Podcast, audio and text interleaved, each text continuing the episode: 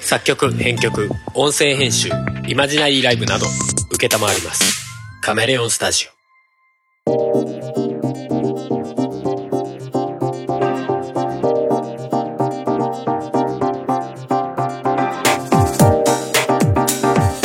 おがめです。はい。夫婦で喋る番組、喋る番組、音がめでございます。はいえー、お送りするのは、え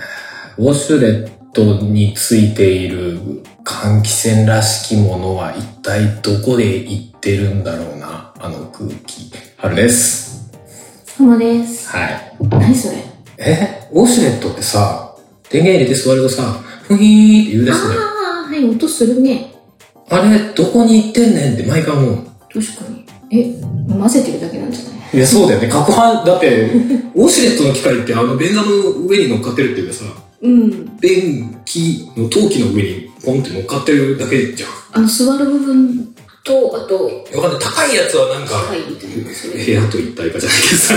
いけどさ、 なんかこう、あダークトとか繋がってて外に回帰されるとかあるかもしれない。そう、なってないうちはそうはなってない乗っ。ねかってるだけだよね乗っかってるだ。けなんかウィーンってなってて、その空気はどこへって毎回思う。どこにも行ってないよ。どこにも行ってないの多分そこにいるよ。マジっすかマジっすか何の意味があるんだろうなと思ってむしろ攪拌しないでって思うちょっえ、いや、換気扇、攪拌した方が換気扇でちゃんと、そ部屋のトイレの換気扇で吸ってくれるかもって思うんじゃないのとじゃあその吸った空気を排気するダクトみたいなのがあってこれを換気扇の近くにセッティングしといてくださいとかあったのかなうん。そしたら排気されるじゃんうん。くっさいのがそうだね。ファーンっつっそうだね。て違ううん、違うんじゃないかな。毎回なんかおやつこの空気を一体どこへおお。 それともなんか違う何かなのかとか思いつつでも換気だよね多分換気っていうかうん、なんか脱臭みたいなところがランプついたりするわね。ああ、だから多分なんかそういう部分があるんだとは思うのよ。うんうん吸った空気をこのフィルターかなんかに通して、ラッシュフィルターみたいなのに通してとあるのか、かなそこまでやって内る部のか的なにあると思うんだよね。多うん分ね、ちゃんと調べてないからあれだけどえ、だっね。てフィルターみたいなのがあるんだったらそのお掃除しなきゃじゃないそうそうそうそうそう。何もしたことないよ。そうそう、だから多分もう何年とか経ったら無意味になってるからね。そうだねただ攪拌してるんだろううん。はって思って特に調べたりもしてないまま今喋ってるけど、い。知ってる人がいたら教えてくださうい。ん。今日何日ですかは今日は、えー、2021年の12月4日です。い。ちょっといつもと違う関係で撮っておりますけど。はい。はい。前回から収録日そんな経ってませんけども、おお、そうです。うんその間に、うん。ふもさんがお体調を崩す。はい。 もう久しぶりに39度とか熱出したよ。びっくりしたよ。本当だって副反応あのコロナのワクチンの副反応ですら39度までいかなかったからねうん。 8度後半8度78ぐらいうんうん。までしかいかなくて39度超えることはなかったからうんうん。いやーなんかもう大変だったよね大 変。まあ大変。まあすぐ引いたっちゃ引いたんだけどさ、わりかしね。まあね普通にびっくりはしたよ。39度なんかちょっと結構久しぶりに見たの、この温度と思って。そうだよねででも39度もひどかったんだけどその後でもやっぱりねずーっと38度後半あ、はそうだよね。出たりしててで、急激にいきなり35度8分とか出て いやいやいやいや、下がりすぎやろ、つって。 落差がひどいのよっていう。そうなんかね辛かった本当に2日間ぐらいは辛かったねえ。うん急に来たからね。まあ結局医者行ったらなんか喉から来る風邪ですみたいなふわっとした診断でしたね。そうだねまああのコロナの方は確認してないけど多分症状とし、あの見るからに、まあインフルの方が可能性あるよねっていうんで、うんうんインフル調べてうんうん陰性だったので、うんまあ、コロナは調べてないけどまあ大丈夫でしょう、症状的にコロナの症状じゃなくないみたいそうな。で一応大変だしね、あれね。そうそうであの一応そのお薬いただいて、でこれ飲んで1週間ぐらい経ってそれでも治んなかったらちょっとコロナの検査をしようっていう話になってるのでうん。うんまあ多分大丈夫そうだし今日はもうね頭痛いのとかもなかったからうん。うん朝ちょっと痛かったんだけどうんうんうん。多分大丈夫ですまあでも、久々にうん仕事が飛ぶ。そう3日間ぐらい休んだよねまあね、この時期もなおさら。そう、職場がもうピリピリするしね。そうそうそう熱出たのって。まあコロナじゃないとは思うけど、みたいな。思うけどちょっと熱出たのはちょっと困るからってそうだよね。あの毎日ね、あったら困っちゃうから。そうそう体温を教えてとか病院行ったか教えてとか病院で何て診断されたか教えてとかめっちゃ聞かれてたよ。そう薬何もらったか教えて処方箋のあの何もらったかって紙を写真で送ってとかうん。そうすごかったねねえ最初電話した時はやっぱたらいまきさんに軽くされたしね。あ病院ねそうそうそうそう。そうあの、なんだっ全け。コロナウイルスの、な、なんとか電話センターみたいあな。そうそう専用ダイヤルみたいな専用ねなやつ。うんうん。そうそれにでしかも木曜日だったんだよね病院行こうと思った日が、うんなのでそこの、えっと、県のダイヤルで、んあの紹介された病院がうん。木曜日やってないと か定休日だった。そう定休日な病院を教えるんじゃないよって。もうでもね前もって言われてだからそのかあのうちの県全部を見てる、その番号だから、正直そこの市のことをよく知らないんでなんかす土地勘とかはないっすみたいなこと言ってた。そうでそれは仕方ないかなと思うけど、情報を見ればさ、多分定休日とか書いてあるんじゃないかなと思うけどね。で定休日も違う、うんあの情報が違ったもんね。うんそういうでことね。その発熱外来がある病院っていうのしかないから、うんうん。内科じゃないところに聞かされたりとかはいはいはい。えこれ耳鼻科ですけどいいんですかってあこちらは本当に発熱外来がある病院としかあのわからないのであのそちらに行ってみてもしかしたら別の病院紹介されるかもしれませんしそれはこちらの方ではちょっとわからないのでってなんか正直若干このワンクッションいるみたいな感じあるよね。 いやまあしょうがないんだと思うよ。多分そのダイヤルっていうかさ、うんに登録してある病院としてない病院が多分あるんだと思う。そうだねだから一回そこ通さないとどれがそこに登録してある病院かそうじゃないかとかがするのかなとは思うけど。うんででもも情報がちょっとみたいでなも感はあったそけど。の県の専用ダイヤルに電話をするときも、なんかかかりつけのお医者様には一度相談しましたかっていううんうん確認をされて、うんまあうんと、一応ね普段行ってる知ってる病院に一回電話したらうちは発熱の人たち対応してないので、うんこっちのダイヤルに電話しろって言われたっていう話をそうだね。したんだけど受けたくても受けらせ受けさせてくれなかったんだわーって言いたいよね、こっちからしたらね。まあ、まあ最向初こうはね、確認しなきゃいけないんだろうそうけど。そうそう最初からそこに電話してたらもしかしたら一回あのかかりつけの病院にお電話をしてからこちらに電話してくださいって言われたのかもしれないなってちょっと思っ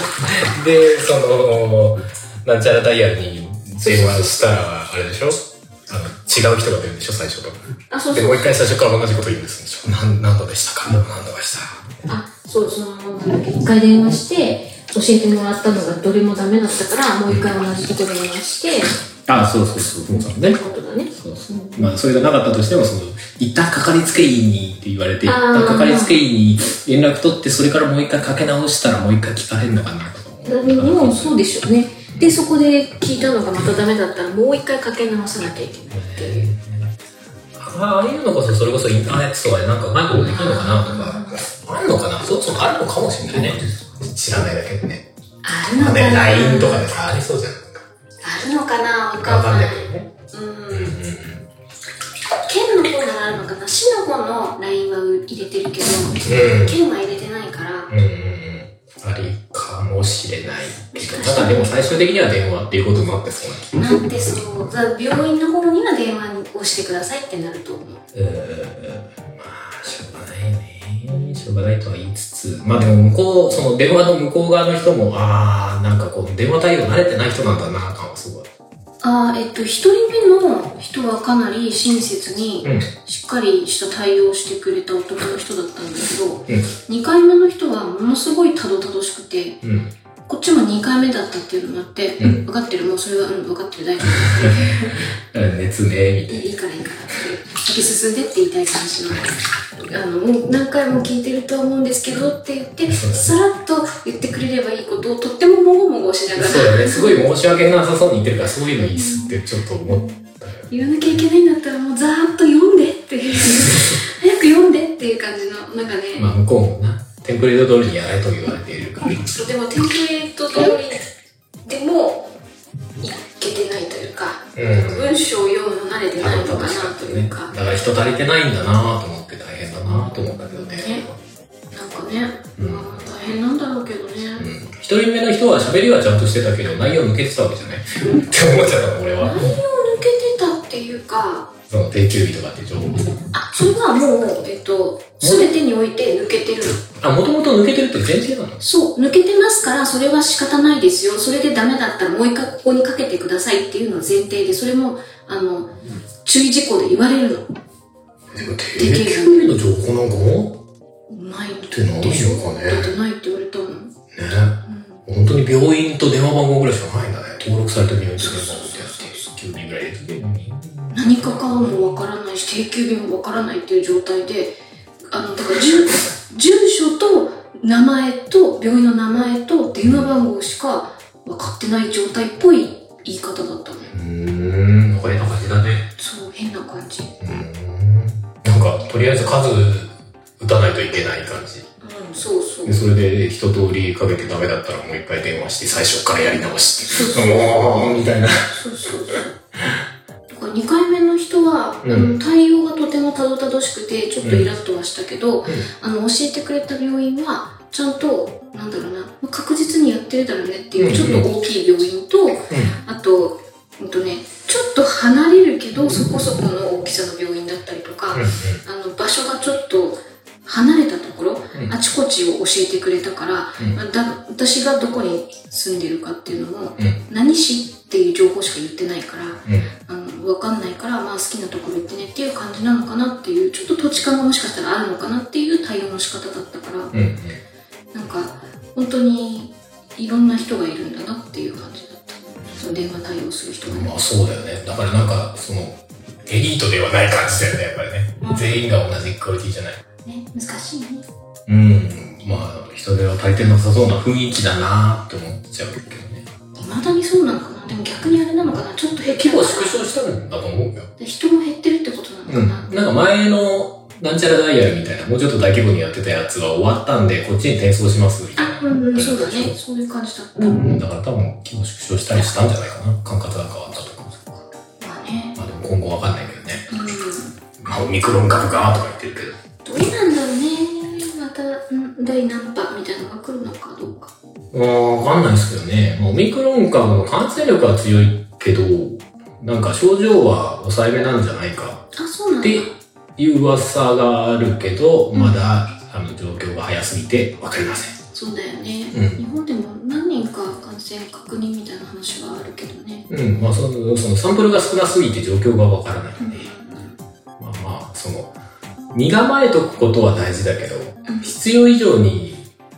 あいつはやばいわわからないものに対してあいつはやばいって決めつけるのはなんか違うかなという気がするけどそうだねうんまあ変には怖がらず、そうだねうん、あと名前がめんどくさい オミクロンいや聞きいやそりゃギリシャ文字の後ろの方になったらそりゃそうでしょうイプシロンとかでもほとんどの人聞いたことないでしょうよとか思うしねそうだねそうそうそうなんかオミクロンの前になんだっけなニューとクシーかなっていう文字があるんだけどうんそれが飛ばされたのはなんでっていうなんかいろんなこんな意図があるんじゃないかとか言ってなんか中国の一番偉い人の名前と似てるから下げたんじゃないかとかっていう予想とかがなんかいろいろ上がっててあれこれあれこれするだけどどうでもよくねと思って いや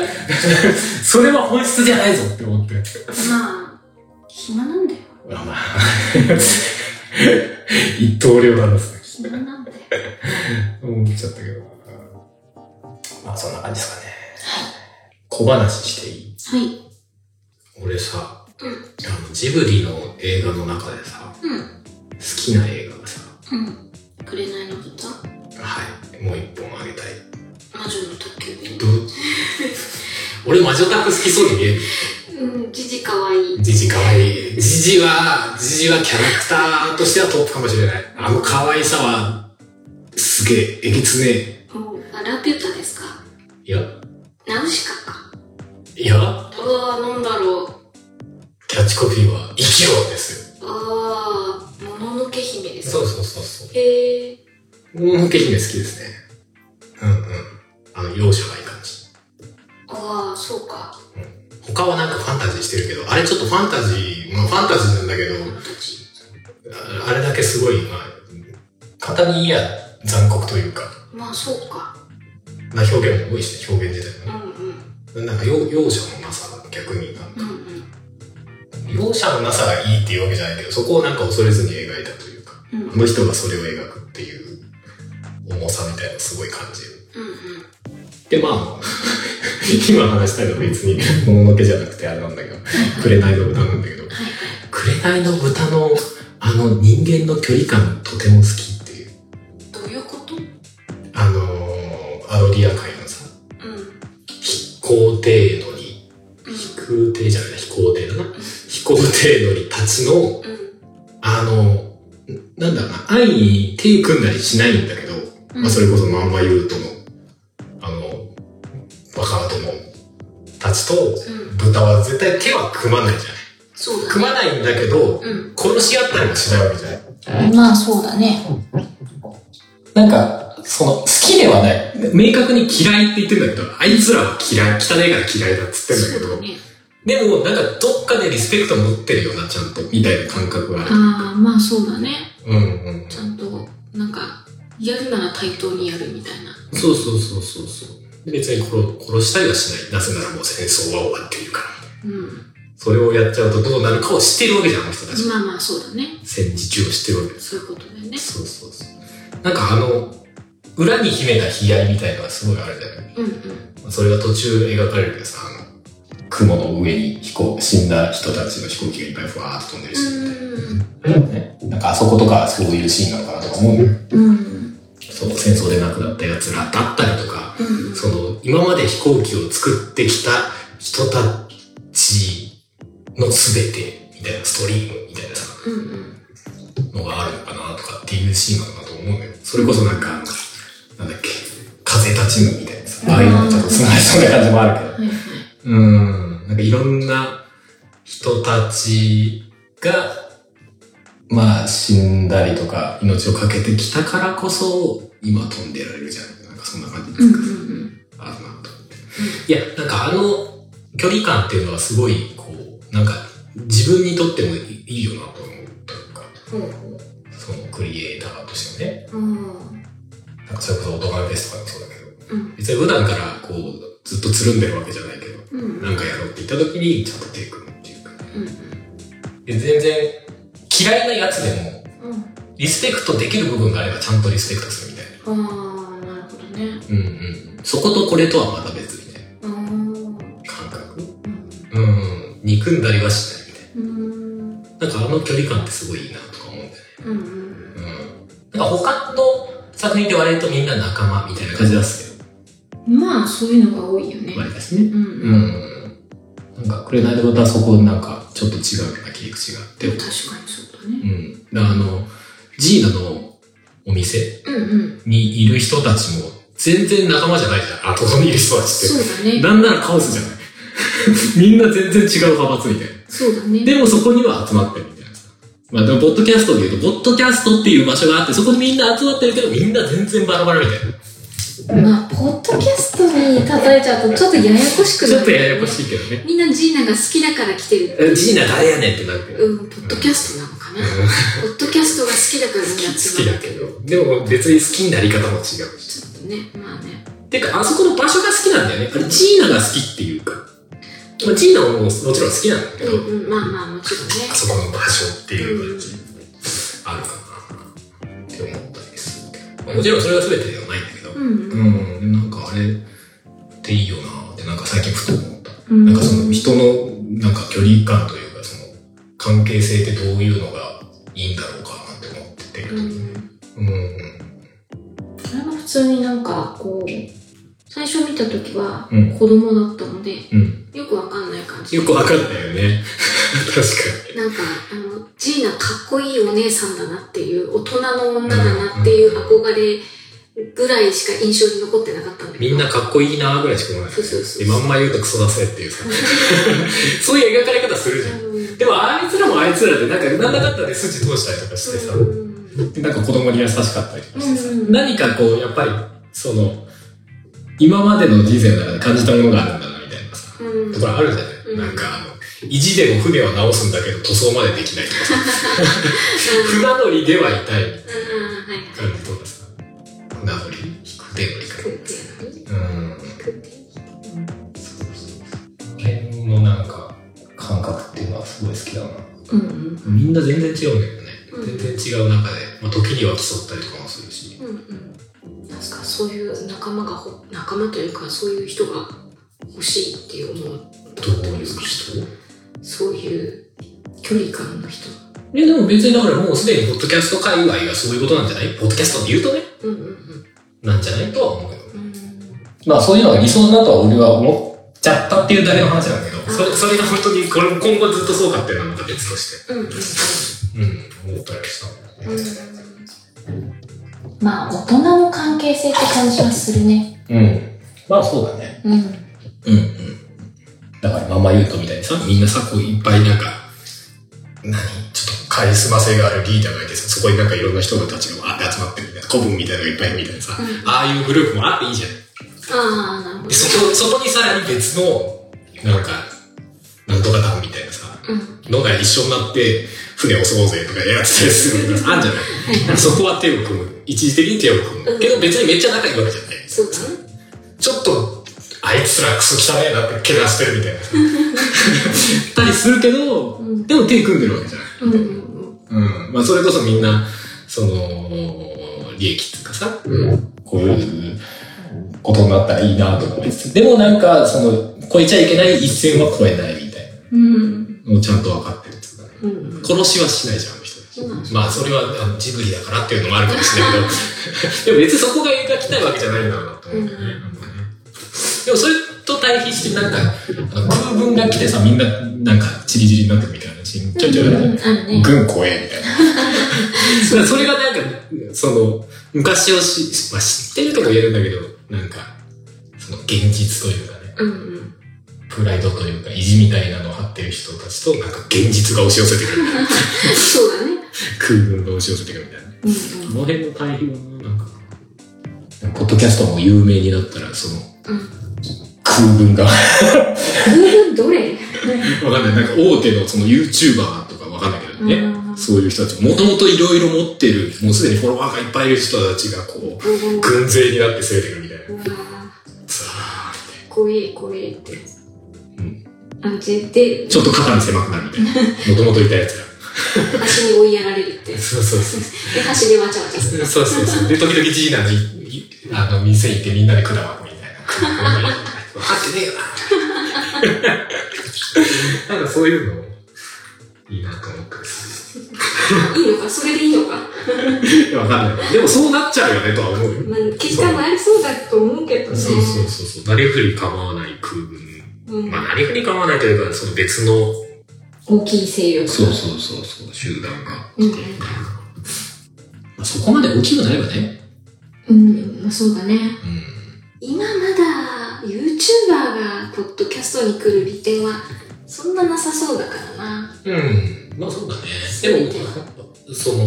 YouTube よりも、うんまだやってる人が狭いから、あそれまあこそ広告とかつくようになっていけばう、んうんそこに一気にガーってきて、曲のリーじゃないけどさ。そうだねむしろ YouTube でやってるより目立ちやすうんうんい可能性はあるよねそうかでそれを目指して一気に人がバーってくるゾーンというかうん時期みたいなのが来るかもしれんよね確かにねちょっとありえそうな感じは最近してるよね空軍が遠くからバーって あなんか遠くからいっぱい来たよなんかみたいななんか怪しい感じがするっていう でも俺たちは昔ながらのやり方でやるんだいっつってでじいさんの家ん店行ってみたいな果物で別にそこもだからその果物は巻くけどじゃあリスペクトはないかっていうとみたいな話だったりするのまあかまなあって気もするけまど、あうんいやあいつらもあいつらでなあのあるんだろうけどなとか言って「だよな」とか言ってみたいなねうなんんだけどうんと思ったりまあなんか「紅と豚が好き」っていう話はうんうんいやわかるようん多分ね春さんほど私は刺さってないかあ紅と豚ねらそうそうそう、うんうんうんそうなんだなって思って聞いてるっていう大のぶだねいや多分男のロマン的な感覚もあるんじゃないあまあね、女の人は隣のトトロとかの、同じオタクとか好きそうなイメージ。うん、まあい。や、猫さんの動画は別として、うんうん女の人を受けしやすそうなの。あと、千と千尋とかさ。うん。千と千尋もそうなんだ。女の人受けするんだ。違わかんないいや、まあ、万人受けだろうなと思うけど。あ。そうか。女の人っていうかね。うんううん。ん。と偏見ですよ。うんうん。私何が好きなんだろう。あなた、うんあの、平成たぬき学生ポンポコとか言いやすそうで。うーん、早尾じゃねえんだよな違うんだみたいよな。なってね。ね、耳を澄ませばとか、ああ、早尾じゃねえんだよなみたいな。そういやいいんだけど、ジブリだしね、みたいな。早尾さんって何が好きなんだろう、私。あ、でもラピュタは割と好きかも。どこがドラあ、えおば さん昔はシータで似てたらしいってそう感じそうそうそう。あの人あれも昔の姿をちゃんと見せないのいいよね。ね。みんな見てびっくりするけど。ラピュタも、ラピュタも、でもちゃんとラピュタも、うんなんだろう、本あるじゃない本本のノベライズっていうか、そうそうあの映画を本にしたやつみたいなね。うん。ジブリがあるよね。カラー、フルカラーのやつね。とか読んでみたいけど、あ、原作ってことえ、あれラピュタって原作なんだっけラピュタはないか。直しかじゃん。ナウシカだね。じゃあでも私は今、ラピュタをやっている。うん。でラピュタは、も原作あるのかもしれないけど、俺正直あんまり追ってないからわかんない。でもあんま聞かないよね。そうだね。うん。じゃあ、ごっちゃになってたな。ラピュタは、でも多分、ちゃんと、早尾さんの中では好きなんじゃないかな。ラピュタはね、でもね、印象的なシーンが多いよ、やっぱり。そうだよね。うん。だってもう最初のさ、あの、谷のところもさ、なんか谷のところでさ、あの、道来一家とさ、なんか、こう、なんかあれもね、このね、崖のこっちとあっちでこう、なんか、こうなんか追っかけっこみたいなことしたりとかさうん、筋肉フーンって、ドシドシとかやったりするじゃん。筋肉順番おかしいけねど。さ。 とかさ、あの、その後戦車で撃たれて下に落ちるとかさ、その後ボックス行ってとかさ、その後巨神兵じゃねえや、えっと、ロボット兵、ピーッあとバーンってなったりとかするじゃん。うん、なんかいろいろ言ったね。今全ファンがあったね。うん。まあでもその後に行っちゃうとラピュタ行くとちょっと店が少ないかもしれないもうでもあの、巨神兵だっけ、あと、おとなしくなった巨神兵さんうんうんとか割と好きよ。ああ花お栗とのなやつしくなってるっていうかあれはもともと戦闘用じゃないあーその巨神兵じゃないしなしかもロボそッうトか、ロ兵ボット兵か。巨神兵だとあのズンズン言って口からビャーって出す方になっちゃうからな我が名はオーマって言い出す方だからねおうそれ検索の方だけ どナウシカそうそうそうそう。とか、なんだろうな。な、うーん、でもいいいいよど、どっちかっていうとね、消極的な感じの、なんか消去法で選んでて、まあどれかっていうとみたいなになっちゃって明確にるところがあるけど。トトロとかトトロもね、いや好きなんだけど、いや、多分、あのー、ふもさんの雰囲気だけで言うと、多分、あトトロなんだろうなってみんな思う気がすあ、そう、る。うん、なんか、あ、歩こうとか言ってそう。言ってそう言っってて。そう。そうか。いや、わかるよ。小トトロとか中トトロに抱きつきたいとか言ってそう。いや、トトロ怖い。怖いんだね、そこはね。あ、もふもふとかっていうんじゃない。いやー。いや、メイはすごいと思うよ、私は。あの、当時見たときに、あんな口のでかい化け物に、よくあんな、トトロって言えるね、あなたみたいな、そんなよく言えるね、と思って。あの子はちょっとおかしいよね。すごいと思う。すごい。あの、あ、あれと会話するんだねっていう。いや、だから、それに面食らってもしかしたら、トトロは名誉食わなかったのかもしれない。なるほど。こいつおもれえなっつって、ニコーってしてたもんね。うん。うん、キラキラした目して見てたもんね。ね、面白い人間来たーって思ってる。うん、だから、あのね、トトロはね、うんだから、中トトロ、小トトロとか、うんマクロクロスケとかは、キャラクターとしては好うんき。ハルさんのジジが好きと同じキャはいラはいクタはいーはい。と。わかる。だし、えっ、とね、お父さんのキャラは結構好き。あー、糸井重里が声やってあの、お父さん、お父さんだけなんか、現実味のある感じが。る。そう ですよね。あの、あれね、都市伝説的なやつそうそうそね。う実はメイと、あのー、さつきはいなくて、小説の、お父さんが書いている小説の中の世界の話なんじゃないか。みたいな。むしろ昔を懐かしんでたりするんじゃないかみたいなやつね。そうそうそう。若干のなんか、もやっとする感じとかは確かに好きなんだけど、なんだけど、全体、後半怖いんだよな、そう、俺。なんかざわっとする感じが。からね、俺トトロがあんまりね、えー得意じゃないですね。私だからざわっとするから割と嫌いじゃないっていうのはあるんだけどはいどっちかというとやっぱりなんかこうお話として全体やっぱ見どころじゃないけど、なんかここが好きあそこが好きっていうの多いのはやっぱりラピュタかなって思うラピュタは派手だよね。派ね、だ手ってそのロボット兵でさ、あの要塞がドカーンってなった後もさ、だって上行ってさ、あのー、ムスカがさ、うん読める読めるぞとか言って、これから来たの来たドカーンってやるじゃ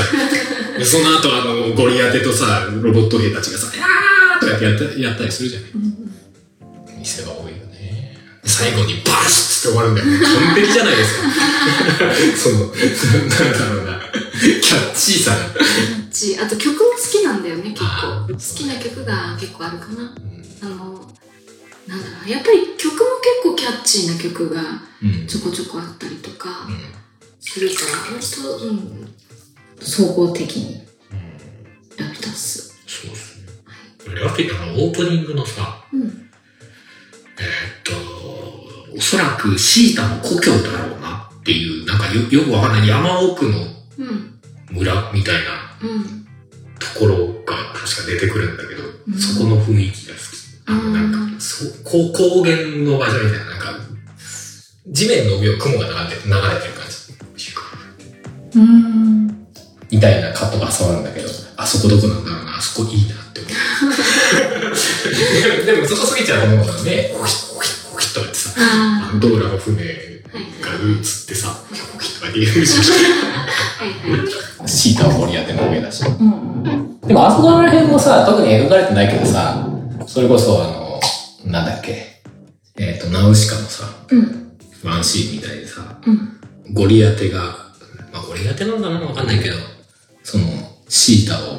まあ、奪いに、うんそのシータの里に行って、なんか、ね、強奪してったんだろうな、みたいな。うんそうだねお前来いっつっうんうんて。もしかしたら人を殺してるかもしれないね。いやーあの感じだと殺しはしないんじゃないかなまあでも脅迫はしてるよね。脅迫はもちろん間違いなくしてるよねどういう脅迫したんだろうな、とか思うし 銃向けてこっち来いなとか、うんねわかんないけど金積んでとか。筋肉自慢したかもしれないそれ全然違う。 誰がムスカムスカの周りのやつ。そんな筋肉の病気なやついないのうんみんな細めが。そうだね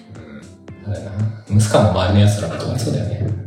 最終的に見捨てられてんじゃん、なんか。女お前らここで待ってろとか言って、大佐大佐とか言って、なんか壁の向こうにドドド ドドそのままなんか、どっかでヒューって落ちたりするからね。ラピュタも好き。うんすごい喋るのねそうか、ラピュタか。うんどこが一番いいのうんうんシーン的に。えー、どこなんだろうなんかほら、あーれーとかあるじゃああ、すごい。そうね。ん。あそこ結構いやわかるわかる。盛り上がる人でしうんわょかるわかる。中盤にあれ来るのすごいよね。そうだね。確かになね。んか割と最後の方に来てもいいぐらいのなんか盛り上げ方だから。ああ、なるほどね。でも、どこが好きなんだろうな。あんだけ見せ場あんのにあんだけコンパクトに収まってるのすごくないと思う。まあね。どこもちょこちょこ好きだよっていう感じとしか言いようがないね。うん。一番微妙なんだとね。微妙なのああ、ジブリの中でってことで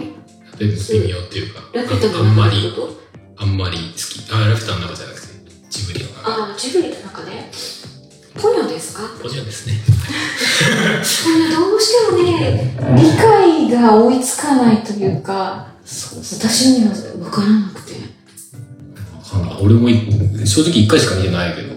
一、回見て、うーん、うん、うんっていう感じ。もう一回見たら何かが分かるのかなっていうっていうかね、大まかな流れももう覚えてないぐらい。なんか最後に、とにかく海が荒れたっていうイメージぐらい。で、みんな、なんか、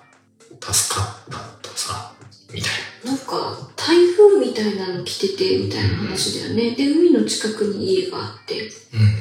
でで、ポニョが魔法使いっていう。ポニョポニョ魚なのあれ何なの魚 じゃない。え、なんか主人公はちっちゃくなったりとかしなかったなんか、あちっちゃの、くポンポン船に乗っかって、なんあか、そうそうそうあれ何してたんだっけえ要はなんか海に飲まれちゃってでも助けるためにみたいなそういう感じなんじゃないかなそうだっけ覚えて覚なえいてなんかよくわかんないうちに大丈夫だったみたいなない。なんかん何だったんだろうみたいなうん。もうそうね。感じがね結構するからね終わっちょっとわかんないな。うん最近あの、ああ、なんか味してきたって思ってるのは、うんあの、ハあウ。最初見た時結構わかんねえなっていうか、うあの、いそれこそラピュタとかさ、あそうあだねの辺に比べると若干わかりにくいわかりに話とくいいうわか、精精神論だったりとか、そうだね隠された話が多い。そうだねその、ハウルが、ちょっと行ってくるわって言った先にそこどこっていうことが隠されてるじゃそうだなねいずっと。うんそこを埋めたりするみたいな。うんうん構造になってたりとか。なんかそこを見せきらないのは、なんか逆に考える部分というか、その先に広がってる世界があるなと思って、最近はなんか味がしてきたって思って。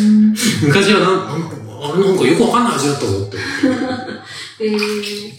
思ってるとこあるかも。うんうんソウルはどういうハウルは別になんだろう普通普通なんだろうな別にでも嫌いじゃなかったかなうん。うんまあ、キムタクの声もそんな違和感ないしね。キャラクターと合ってるよね、あれ。そうだねあれもなんかもともとのお話があるのかなあるんじゃないかな。なんかそんな感じでなんか考察なのかその元のお話の設定なのかうん。なんかいろいろとそのハウルの話だったりあの魔女の話だったりうん。なんか実はこうこうこうでみたいなああ、声の魔女の。そうあれなんカかッタキーナとかは確か全然違う人の原作者なんだっけな。そうだよね。うんうんなんかそういうのとか見たりしてああそうなんだなってふわっとねうん思ったりしてたから別にねそんなハウルが嫌いじゃないしうん。 「千と千尋」より私の中では上かうなん。俺なんかね、千と千尋をね、未だになんかちゃんと見た記憶がないんだよね。記憶喪失になってんのかな。あれ見ると。そんな好きじゃないんじゃないあの、よく切り取られがちなあの、湯婆婆が波動砲打ってるうんシーンとかはすごい見覚えはあるんですけど。あそう逆に私そこがわかんないうんあーっつって、あの、顔出しに向かって波動あ拳みたいなの出すのね。あうんで、それを無視して、突進してくる。 顔なし。へえあと、湯婆婆が双子。ああそうだねなんか、そういうだ断片化した情報だから、多分見てねえんだろうな。見てないのかうん。だから、見、見たいとは思ってる。あ、本当に。私多分ね、ちゃんと2回ぐらい見てるはずなんだけど、もううん。一つなんかピンときてないみたいあの話ってなんか現実味がないからさ、なんか、結果どこにその、話の軸があったのかはよくわからない感じになっちゃうんだようん、私、私の中で、そのお話がちゃんとな。うん。地続きで覚えられない感じになってるかあら、だから断片的にしか覚えていないっていうのがある。そうだね。脈絡ないの大歓迎な内容だもんね。そう、あなんるかよいねろいろこう、ポンポンポンとこう出されてる感じがしうて。ん。まあ、わからんではない。うんうん。そんな感じで。紅の豚が好はい、はい。き。もののけ姫は好きだけど、話すと止まらないんでやっております。いいよね。あの、戦争を描いてる感じね。はい。ということで、じゃあ今回は終わりにしたいと思います。はいじゃあ今回は、えー、エンディングに春のアルバム生命体から、えー、サバイバルを拝みて終わりにしたいと思います。はい。はい。そういうことどういうことサバイバルな感じですかいや、だって紅の豚っぽいのないからさ。 ちょっと、あの、物受け身に寄せようかな。別に 寄せてでもなんでもないですよ。でもないよね。はい。ということで、じゃあ、えー、この僕一緒の春と。どうもでした。ではまた次回、バイバイバ。イバイ。学校で教えてくれた生き抜くための知恵をこれで死ぬまで生きられそう先生感謝してますみんなと同じようにして空気読んで気を使ってそしたら素晴らしい人生がその先にあるんでしょう難しいことは知らないけど勝ち組ならそれでいいよお金さえあれば誰だって幸せになれるんでしょうそしたら僕も友達も同じように平等に何不自由ない幸せがすぐにやってくるんでしょう階段を一つ登ることで積み木を一つ積み上げることで大人になれるんでしょうまた満たされなくていいんだって優しさは教科書の中に幸せはテストの向こうにそんな不自由のない世界で僕は生きてる生きてるいつからか見たこともない人と椅子を取り合ってて情報ばかりを追いかけて誰かの裏ばかり書き合ってゆとり世代とばかりされ悟り世代と煙たがれ一体僕たちの何が間違っていたんでしょう平等な愛なんてものは大事なものがないと同じさそういう僕にはひどい人なんて無慈悲に言い放つのさ考えることは否定され冷め切ったパンを与えられそれでも僕らに生きろってただい続けるんでしょう階段を一つ登ることで積み木を一つ積み上げることで大人になれるでしょうまだ実感なくていつだって大事なことはマニュアルの中生きてく未来は画面の中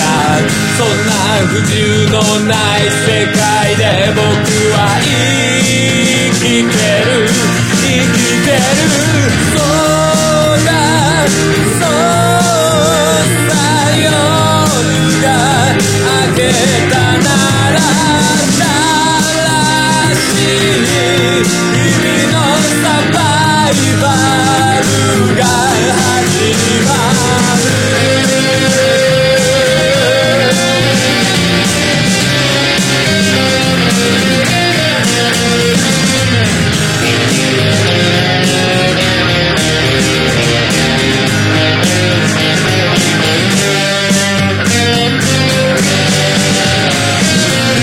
誰かを笑い物にして誰かを否定して大きいものには立てつかずみんなと同じ方をよく見てみんなは一人のために僕はみんなのために泣くことも笑うことも戦うこともいない気がして好きな場所は画面の中背中で語るは漫画のキャラ世代を変えるゲームであふれ理想を解くのは映画のヒーロー人生は神話の中に正しいことは誰かの中にそんな不自由のない世界で僕は生きてる生きてくんだそうだそうさ夜が明けたなら繰り返す日々のサバイバルへ向かう虚しさだけじゃないだろう理不尽だけじゃないだろうどうかどうか教えてくれよピーチャー生き残るだけじゃないだろう隠し持っているはずだろうどうかどうか教えてくれよピーチャーピーチャー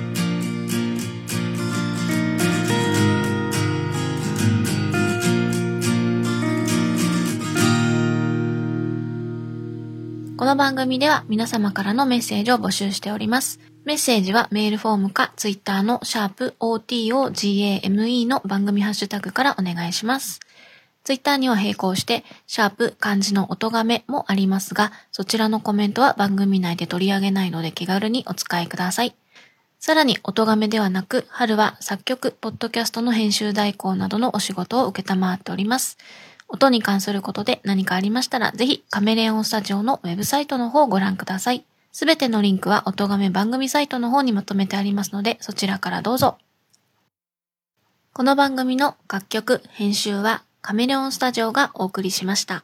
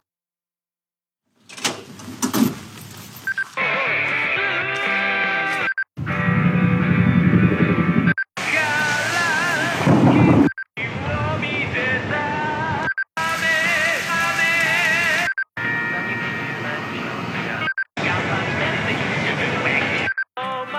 「の上の夢を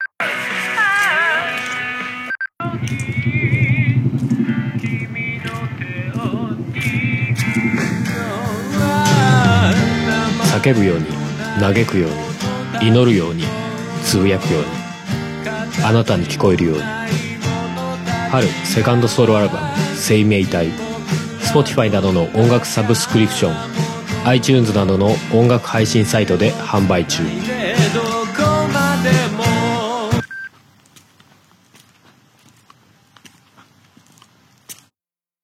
ポッドキャストやりたいと思い立ったら「ポッドキャスト制作指南所」